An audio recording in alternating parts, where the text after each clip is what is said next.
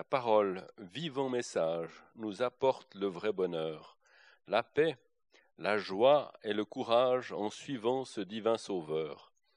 Ta parole, pure lumière, éclaire et guide tous nos pas, pour que nous puissions, tendre Père, te glorifier ici-bas.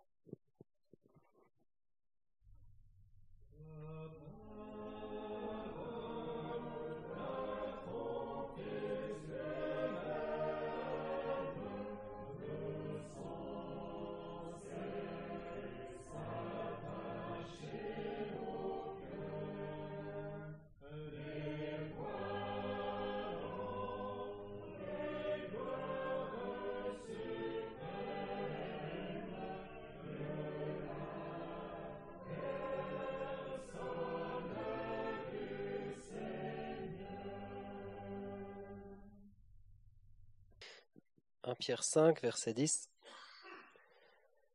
Mais le Dieu de toute grâce, qui vous a appelé à sa gloire éternelle dans le Christ Jésus, lorsque vous aurez souffert un peu de temps, vous rendra lui-même accompli, vous affermira, vous fortifiera, et vous établira sur un fondement inébranlable. À lui la gloire et la puissance au siècle des siècles. Amen. Je vous ai écrit brièvement par Sylvain, qui est un frère fidèle, comme je le pense, vous exhortant et attestant que cette grâce dans laquelle vous êtes est la vraie grâce de Dieu. Celle qui est élue avec vous à Babylone vous salue, et Marc, mon fils. Saluez-vous les uns les autres par un baiser d'amour. Paix à vous tous qui êtes en Christ. Mardi dernier, nous avons eu devant nous les versets 8 à 10 de ce chapitre 5 de la première épître de Pierre. L'exhortation du verset 8 à être sobre en regard avec notre adversaire le diable est la troisième mention de l'apôtre dans cette épître. La première, au verset 13 du premier chapitre, est en relation avec notre entendement ou compréhension des choses spirituelles. Et la deuxième, chapitre 4, verset 7, avec la prochaine venue du Seigneur. Comme celle de notre chapitre, cette exhortation est lié à la vigilance et à la prière afin de rester éveillés. Dans ce but, nous qui sommes du jour, sommes appelés à revêtir les armes à notre disposition décrites en 1 Thessaloniciens 5 et Éphésiens 6, afin de ne pas nous laisser asservir par ce que le monde nous offre. Le diable est présenté dans notre passage sous la forme d'un lion rugissant, en lien avec la persécution des croyants il faut lui résister et nous approcher de Dieu. Citation de Jacques 4, verset 7.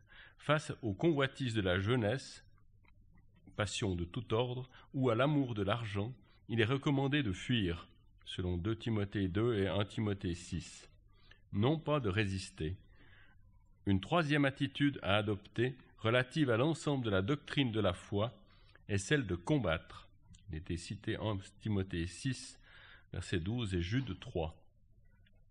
Il était relevé que Satan, notre adversaire, rôde, comme mentionné au début du livre de Job. Il cherche la faille. Il est aussi l'accusateur des frères qui cherche à nous culpabiliser.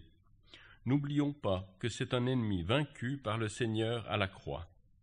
De plus, il veut donner la victoire dans nos combats, car il nous fait don de toutes choses avec lui. Nous serons donc plus que vainqueurs par celui qui nous a aimés.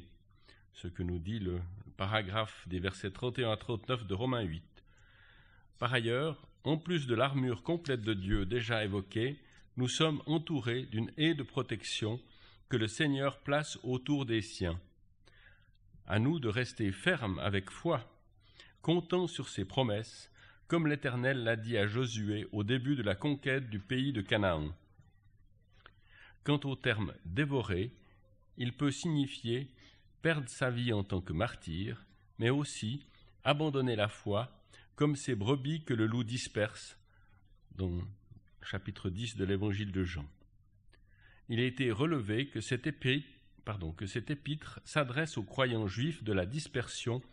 Lorsque l'apôtre parle des frères qui sont dans le monde, il veut parler de tous les croyants, sous-entendu également des chrétiens des nations. En contraste, le verset 10 nous rappelle que, dans sa grâce, de l'avenir auquel il nous destine, l'avenir auquel il nous destine est la gloire éternelle. Cette grâce sera encore soulignée au verset 12. Il était rappelé que l'épître aux Éphésiens nous parle des richesses et des immenses richesses de sa grâce. Par ailleurs, il a été relevé que Pierre a dû particulièrement apprendre la plénitude de cette grâce, d'une part lors de sa restauration après qu'il a renié le Seigneur, et d'autre part lorsqu'il était tenté,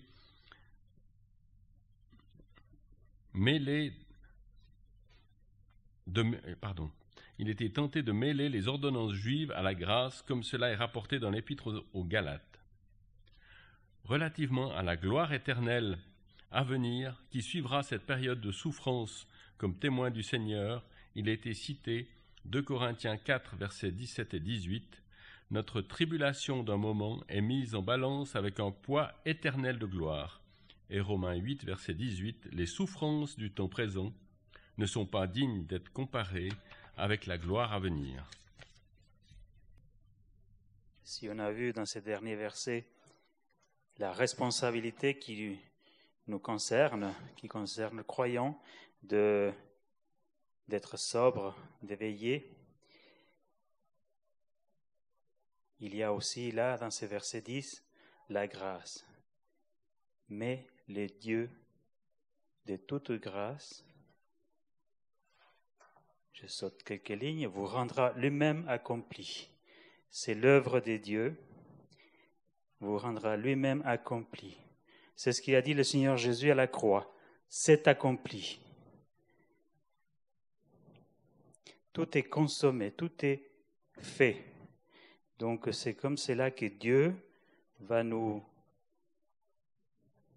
faire être accompli quelque chose de complet. Il vous affermira, vous fortifiera et vous établira sur un fondement inébranlable. Ce n'est que la grâce. Donc le, dans ce verset 10, l'expression vous aurez souffert un peu de temps fait référence à notre marche sur la terre. Et ici, c'est pas dit un temps, c'est pas dit. Euh, c'est mis un peu de temps, comme, comme on l'a vu dans, dans le passage de, de Corinthiens, je crois. C'est un temps qui est court par rapport à, à la gloire à venir. Et puis ensuite, la suite du verset, comme euh, Marcos l'a dit, en fait, euh, affermir, non, accomplir, affermir, établir sur un fondement inébranlable fait donc penser à la position, enfin à la place qui sera la nôtre auprès du Seigneur lorsque nous aurons terminé le chemin, quelque chose qui où si maintenant on est faible et on voit pas certaines choses, on comprend pas ou voilà, il y a encore la chair en nous après, bien tout ça sera, passé, nous verrons le Seigneur comme il est pas comme au travers d'un voile. Donc on sera, comme on l'a dit, rendu complet, parfait, enfin parfait, c'est peut-être pas l'expression, mais complet. Et puis affermir, eh bien, plus rien ne pourra voilà, nous ébranler et fortifier. Le Seigneur sera près de nous. Et puis le fondement, bien, ça nous fait penser à ces fondements qui sont décrits dans l'Apocalypse de la de l'Assemblée à Cité Céleste, où en fait, voilà, tout est fondé sur, euh, sur le Seigneur lui-même, ce qu'il a fait. Ces trois verbes nous font penser à la force. Et au verset 11, la puissance lui est rendue tout spécialement. Le Seigneur est tout puissant et il est bien plus puissant que Satan, ce lion rugissant du verset 8, cet ennemi qui a été vaincu. Cette affirmation, alors de que nous serons affermis, fortifiés et établis sur un fondement inébranlable, de là découle tout naturellement une louange qui est cette nouvelle doxologie qui comme un cri du cœur de la part de l'apôtre, À lui la gloire et la puissance au siècle des siècles. Amen. Qui est presque la, la même doxologie que nous avons eue au verset 11 du, du chapitre 4.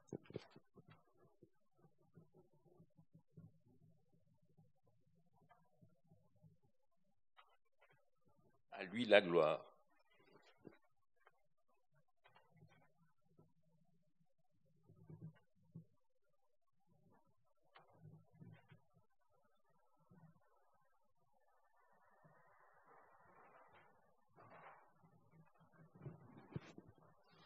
Je m'excuse, je ne veux pas revenir en arrière, mais si on comprend, mais le Dieu de toute grâce, on dit on, grâce, ça vient du mot gracie, euh, euh, donner la grâce dans, les tribunaux. Donc le Seigneur nous a donné, euh, il nous a graci, gracifié, je ne sais pas comment on peut dire ça.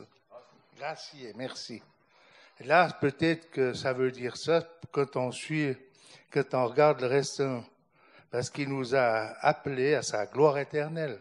Donc, on a été graciés, merci, parce que je n'avais pas ce nom, pour ce que je comprends. Mais on pourra, par exemple, on peut dire grâce à Dieu pour ton don inexprimable. Est-ce que, alors la grâce, ça veut dire beaucoup de choses. C'est un, peu, ça m'a toujours un petit peu, il y avait un frère qui disait la grâce, c'est un cadeau. Une fois, j'avais entendu. C'est pas facile, la grâce mais ça vient du mot gracifier, euh, donner la grâce, donc euh, dans tribunaux. Et c'est là que le Seigneur nous a donné cette vie nouvelle. Je pense que c'est. Je comprends ce verset comme cela.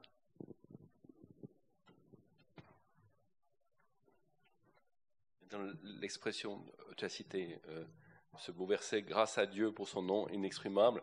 Là, c'est plutôt on rend grâce à Dieu pour son, don inexprimable, on, on, le remercie ou on le loue. On, et puis là, la grâce, effectivement, c'est ce qui a souvent été dit, euh, la grâce est ce que nous avons, ce que nous ne méritions pas, et puis en, enfin, en comparaison avec la, la miséricorde qui est nous n'avons pas ce que nous aurions mérité. C'est-à-dire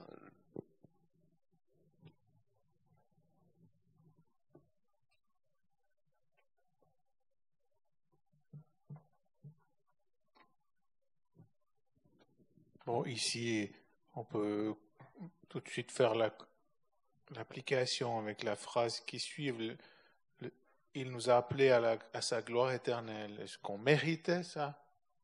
Est-ce qu'on méritait d'être appelé alors qu'on marchait sans Dieu, sans droit Voilà, on était désobéissant. Bien, on méritait pas, mais Dieu nous l'a quand même donné par grâce. Et c'est vraiment quelque chose qu'on ne méritait pas et que Dieu nous donne.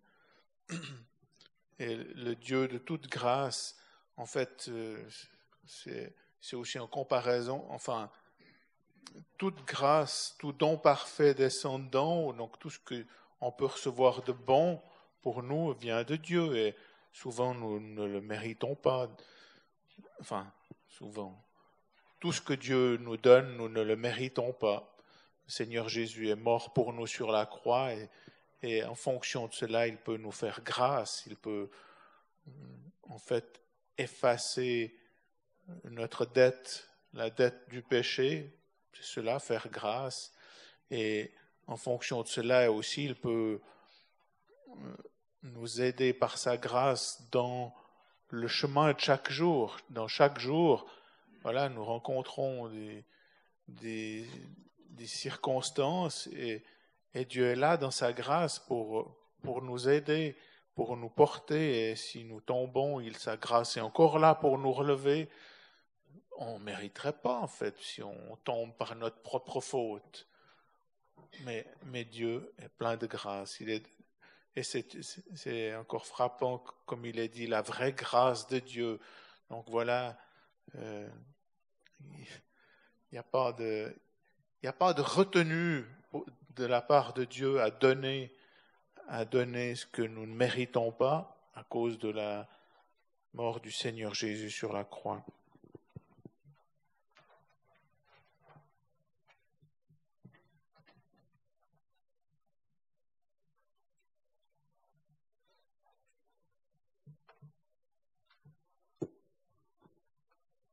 On peut aussi dire que si nous vivons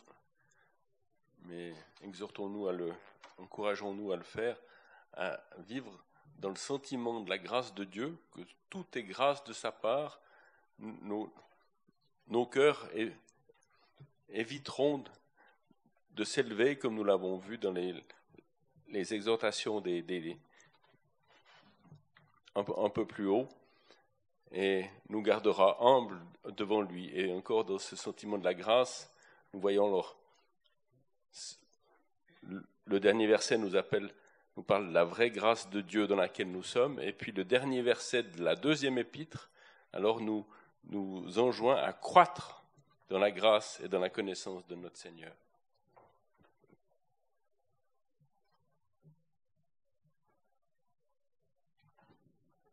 Et, même si on doit s'appuyer d'abord sur la parole, je mentionne quand même un petit article du frère euh, Darby qui s'appelle, un petit fascicule qui s'appelle La vraie grâce de Dieu dans laquelle vous êtes. Et moi, je le, je le lis souvent parce que, enfin, souvent, peut-être pas assez souvent, mais parce que je trouve que ça nous donne vraiment le sentiment de ce qu'est la grâce de Dieu. Je donne juste cette référence à cette petite brochure que, voilà, particulièrement je trouve personnellement assez, assez parlante par rapport à la grâce.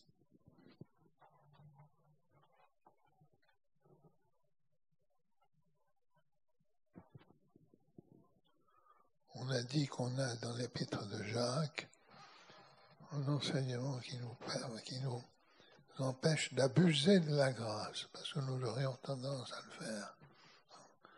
Mais Dieu donne une plus grande grâce. Quel bonheur de connaître cette grâce de Dieu qui est en activité envers chacun de nous.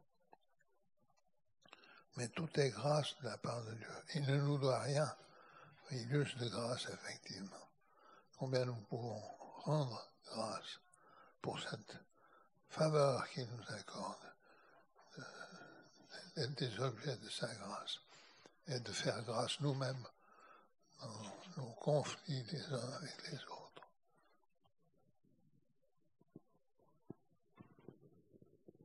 Pour suivre cette même pensée, de ne pas abuser de la grâce, de Romains 6, au premier verset, on lit demeurerions-nous dans le péché afin que la grâce abonde, qu'ainsi n'advienne. Seigneur nous a pardonné. C'est sûr que c'est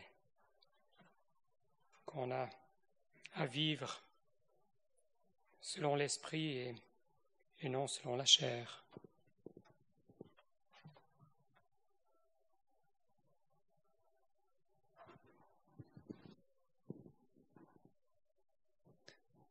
En effet, tout ce qui concerne cette grâce, c'est vraiment magnifique. Et comme on est dans Romains 6, on peut, on peut lire dans, au début de Romains 5. Il n'y a pas le mot grâce ici, mais il me semble que c'est un peu.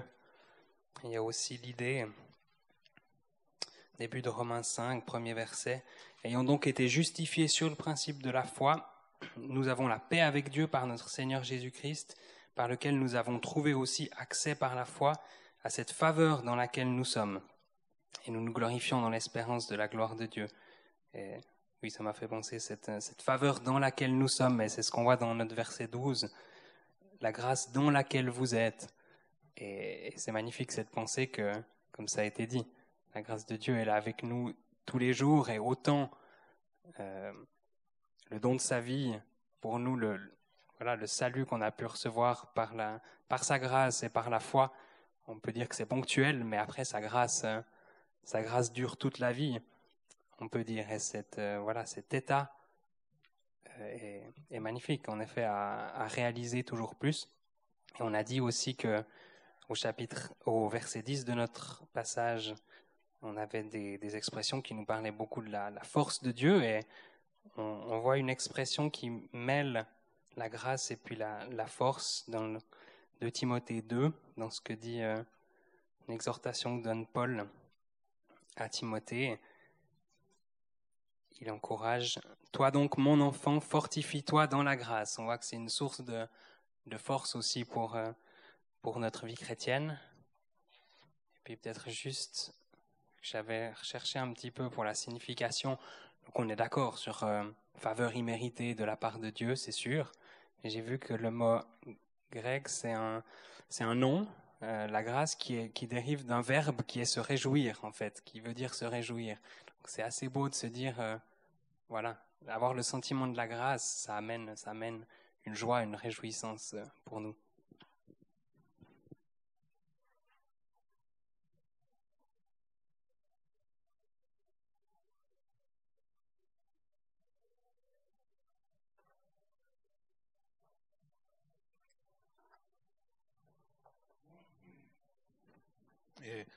L'apôtre Pierre ici donc euh, écrivait aux douze tribus dans la dispersion. Et on sait ben, l'apôtre Pierre lui-même comme on l'a vu dans le résumé il a dû apprendre à, comprendre ce que Paul disait euh, dans Galates je n'annule pas la grâce euh, je comment- sais plus comme il est dit en fait, euh, les, Juifs avaient peut-être tendance à se référer toujours à la loi. Il faut faire pour, pour vivre, pour, pour avoir la vie, mais, mais là, c'est vraiment la grâce de Dieu qui, qui, nous, qui nous donne. Oui, c'est le verset 21 de Galates, euh, Galates 2. Je n'annule pas la grâce de Dieu, car si la justice est par la loi, Christ est donc mort pour rien. Donc, euh, on voit bien que l'apôtre Pierre, dans ce verset 12, il dit, mais cette grâce-là, c'est vraiment celle de Dieu. Cette grâce qui vous est annoncée par Christ, c'est vraiment celle de Dieu. Il n'y en a, il n'y en a pas d'autre. Et, et en fait, je pense que c'est important qu'on n'oublie pas cette grâce, parce que on voit bien que dans le développement de la chrétienté, on est souvent revenu aux œuvres et on veut souvent rajouter quelque chose à l'œuvre de Christ, à l'œuvre du Seigneur Jésus, comme si la grâce de Dieu n'était pas complète et l'œuvre de Christ. Voilà, soit on pense, soit on pourrait dire il man- manque quelque chose à l'œuvre de Christ, soit la grâce de Dieu, bien, il faut, faut quand même faire quelque chose pour mériter le salut. Non, c'est pas comme ça. Mais souvent, l'homme revient à ça parce qu'il aimerait mériter quelque chose et faire quelque chose. Mais la grâce nous montre que par la, la grâce de Dieu, c'est c'est qu'on peut rien faire. Tout est, tout est donné par Dieu.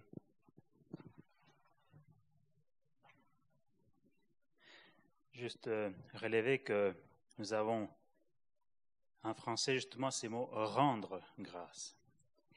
Et c'est parce que nous l'avons reçu, nous pouvons la rendre. Si nous ne l'avons pas reçu, nous ne pouvons pas la rendre.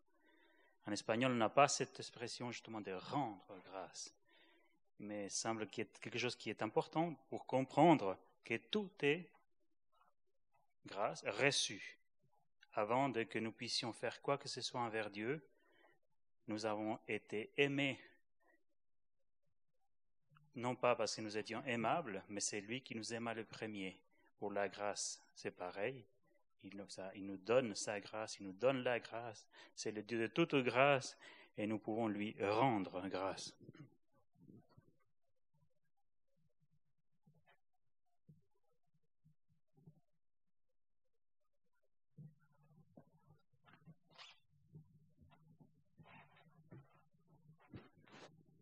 L'évangile de Jean nous, montre que la grâce est venue par Jésus-Christ.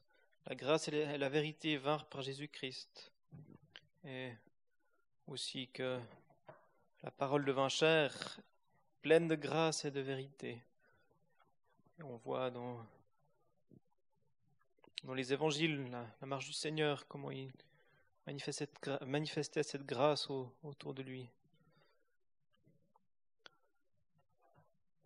C'est intéressant de voir que même si on parle de la période de la grâce pour euh, la période actuelle, où justement ce n'est plus la loi, mais la grâce, mais que Dieu de tout temps, il était un Dieu miséricordieux et plein de grâce. On le voit déjà dans différents passages, notamment dans le psaume 145, où au verset 8 on lit L'Éternel est plein de grâce et miséricordieux, lent à la colère et grand en bonté.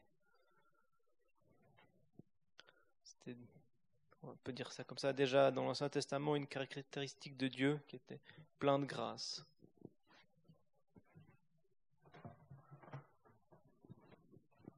C'est aussi assez verset de l'évangile de Jean au début, en particulier aussi celui qui précède le verset 17, où il est dit, de sa plénitude, nous avons, nous tous, nous avons reçu et grâce sur grâce. Cette expression et grâce sur grâce, c'est infini.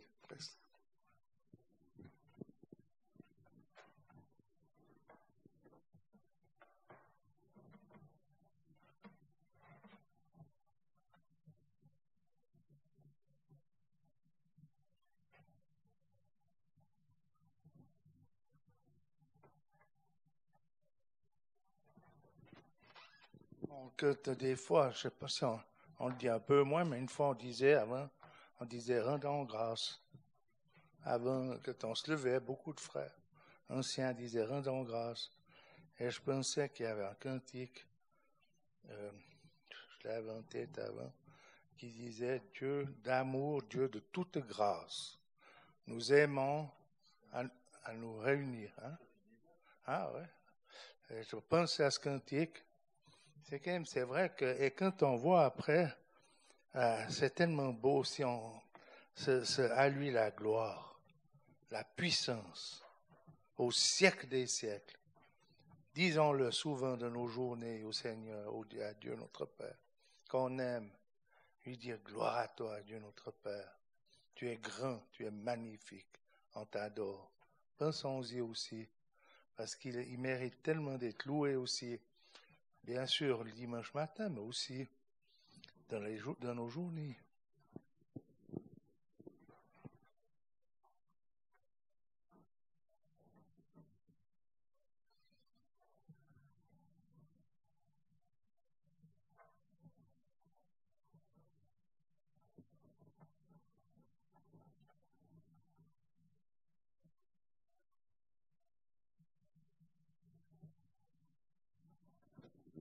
Expression euh, au début du verset 12, je vous ai écrit brièvement.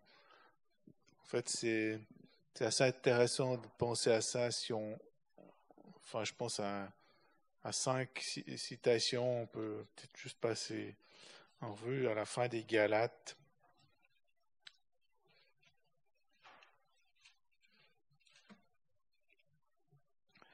Euh, c'est avec peu de mots. Oui, longue lettre, pardon. Galates 6, verset 11. Vous voyez quelle longue lettre je vous ai écrite de ma propre main. En fait, euh, on peut dire que dans cet épître aux Galates, euh, l'apôtre Paul a bataillé, comme on dirait simplement. C'était pénible pour lui parce qu'il a dû euh, dans cette lettre, euh, il y a des expressions assez vigoureuses. Vous avez, vous êtes passé un autre évangile. Enfin, il a dû rapporter ce qu'il a dit avec Pierre. En fait, c'était pour lui un travail pénible que cette lettre. Par contre, dans l'Épître aux Hébreux, à la fin, de nouveau, c'est là qu'il est dit en peu de mots. Si quelqu'un voit le verset. Hébreu 13, verset 22. Voilà, merci. Or, je vous exhorte, frères, à supporter la parole d'exhortation, car ce n'est qu'en peu de mots que je vous ai écrit. Ici, dans cet épître aux Hébreux, l'apôtre Paul, bien sûr, il, prend les images de l'Ancien Testament pour, pour présenter la grandeur du Seigneur et de son œuvre et de son office de sacrificateur actuellement. Donc, c'est comme s'il disait, ouais, mais c'est un, un sujet tellement immense.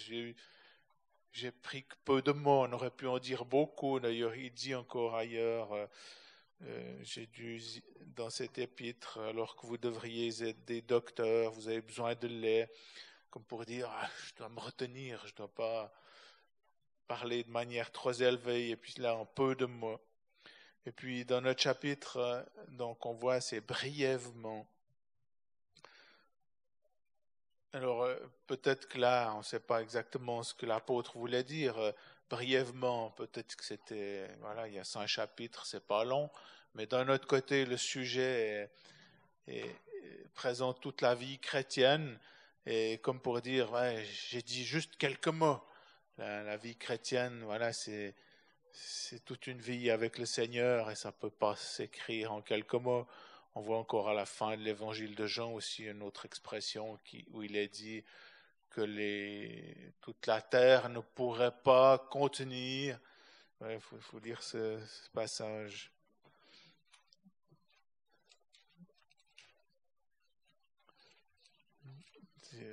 Tout à la fin de l'évangile de Jean, le dernier verset. Or, il y a plusieurs autres choses que Jésus a faites, lesquelles, si elles étaient écrites une à une, je ne pense pas que le monde puisse même contenir les livres qui seraient écrits. C'est assez extraordinaire ce qui est dit là, comme si on pourrait écrire encore, encore et encore. On n'épuiserait jamais le sujet, jamais le sujet de ce qui concerne la, personne du Seigneur Jésus. Et puis, je pense encore aux, aux épîtres de Jean, euh, aux deux épîtres, c'est un petit peu différent, mais la deuxième épître de Jean, verset 12, il est dit, ayant beaucoup de choses à vous écrire, je n'ai pas voulu le faire avec du papier et de l'encre, mais j'espère aller vers vous, vous parler bouche à bouche afin que notre joie soit accomplie. En fait, là, on sent que l'apôtre dit, ouais, je préfère qu'on se parle, qu'on se voie et puis qu'on puisse se parler. Mais, et, donc il, a, il avait beaucoup de choses à écrire, mais il, s'est retenu. Ou ici il est, il est dit avec du papier de l'encre, mais il manque la plume.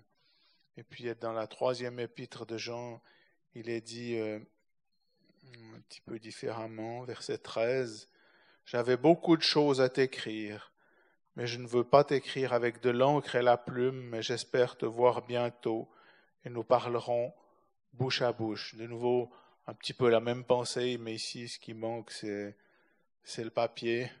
C'est assez frappant. Je, ne prétends pas qu'il y en a un enseignement euh, peut-être bien, mais je ne saurais pas dire, mais on voit que voilà, Dieu a permis qu'il manque quelque chose, une fois la plume, une fois le papier, parce que ouais, on sent que l'Esprit de Dieu voulait pas que, que, Jean écrive trop, il préférait que, les choses soient dites oralement.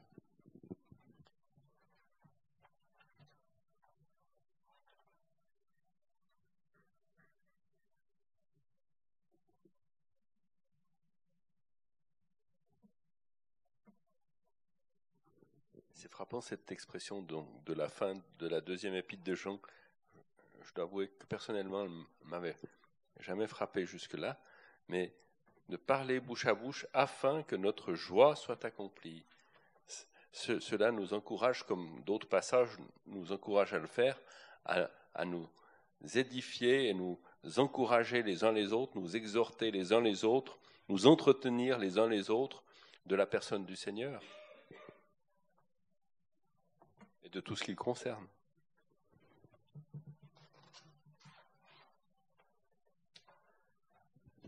Peut-être qu'une application un peu parallèle, enfin, je sais pas, on est plusieurs à envoyer des messages par WhatsApp et c'est souvent un peu,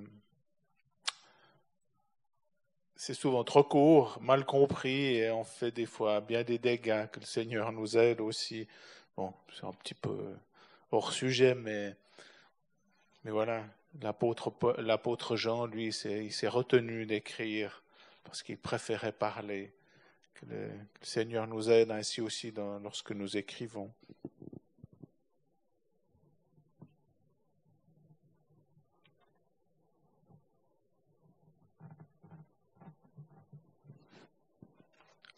Je, je pense qu'en fait, c'est même un sujet, un sujet de ces, ces temps où on n'a jamais eu autant de moyens de communiquer, puis on n'a jamais aussi mal communiqué. Donc c'est, on voit que pour quelque chose de joyeux, c'est d'aller bouche à bouche. C'est important de le faire. On peut même voir aussi quand il y a un problème avec, son frère. C'est pas dit d'écrire une lettre ou d'envoyer un message, c'est de le trouver face à face. Donc c'est, peut-être quelque chose que, avec tout ce que le bien de, certaines évolutions qui sont passées dans le monde, de- du côté pratique, ça peut être des choses très bonnes, mais ne pas oublier que les relations de chrétiens, c'est pas, c'est pas par message interposé. Des fois, on n'a pas le choix, et des fois, ça peut être très heureux de le faire comme ça, mais il y a quand même des exhortations à parler bouche à bouche pour des sujets de joie et aussi quand il y a des sujets qui sont un peu plus délicats, même si on, on aime bien des fois se protéger derrière un message, qu'on fasse tous attention.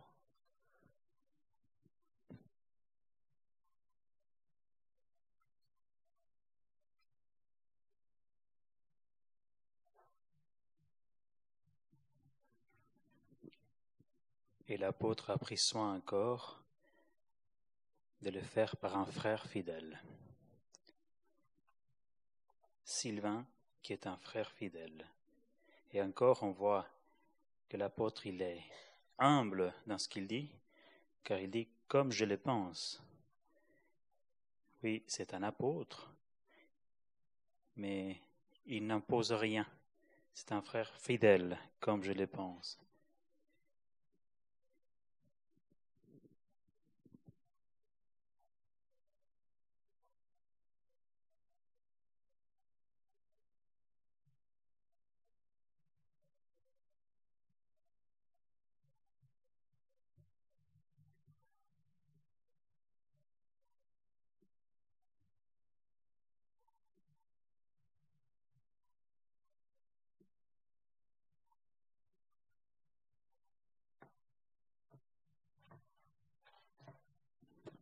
Sylvain dont, dont il est question là, c'est probablement Silas qui était avec l'apôtre Paul dans la prison à Philippe. Et puis le, Marc, Marc, mon fils, voilà, je crois que c'est pas très clair si c'est le Marc, le, le neveu de Barnabas, ou si c'est un fils euh, dans la chair de Pierre ou un, fils spirituel de Pierre. Voilà, ce n'est pas dit. Et puis la même chose avec la celle qui est élue. Ah, il- ouais, il y a la possibilité que ce soit une assemblée. Bon, pour moi, il me ça joue pas très bien, mais voilà. Et puis, euh, par contre, euh, l'épouse de Pierre, peut-être, ou une autre sœur de cette assemblée à Babylone.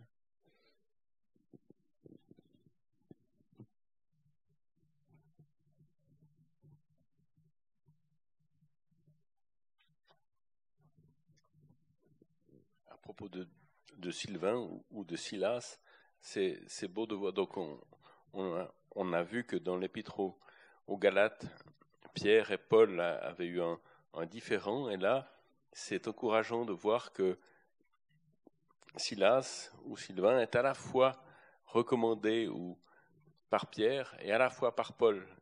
il semble, on pourrait dire qu'il il fait le lien. Euh, et c'est encourageant de, de, voir qu'en fait, ils, ils travaillaient ensemble. Il y avait un entre Pierre et Sylvain et, Paul et Sylvain. Et, d'ailleurs, dans la deuxième épître de Pierre, je crois que nous voyons que euh, Pierre relève, voilà, euh, chapitre 3, verset 15, quand il parle de Paul aussi vous a écrit selon la sagesse qui lui a été donnée, ainsi qu'il le fait aussi dans toutes ses lettres où il parle de ces choses. Voilà. Et notre bien-aimé, oui, alors c'est peut-être un tout petit peu plus haut, là. Ah, euh, juste avant, pardon, une ligne plus haut, pardon, j'ai commencé trop tard. notre bien-aimé frère Paul. Ce qui est relevé, c'est sa fidélité. Le Seigneur nous demande de lui être fidèle. Et comme on le voit dans Apocalypse 2, ce qui est demandé de l'assemblée à Smyrne, qui a beaucoup souffert, Sois fidèle jusqu'à la mort et je te donnerai la couronne de vie. Mais si nous renions le Seigneur, nous sommes assurés que lui demeure fidèle.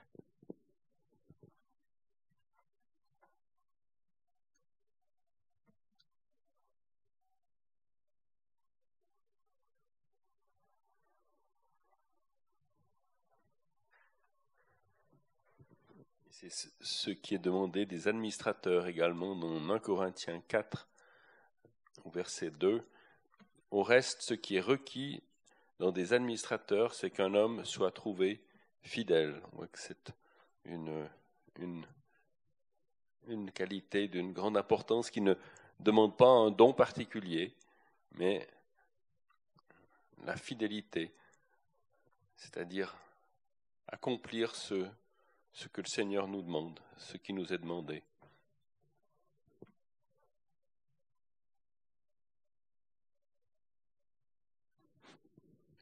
Avec persévérance, il y a une notion de temps dans la fidélité.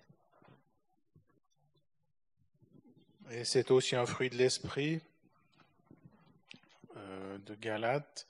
Et puis, comme, les, comme au verset 14, comme l'amour dans la salutation, et la paix souhaitée par l'apôtre.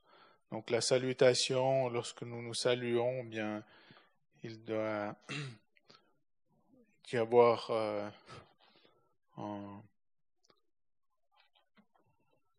comment dire une,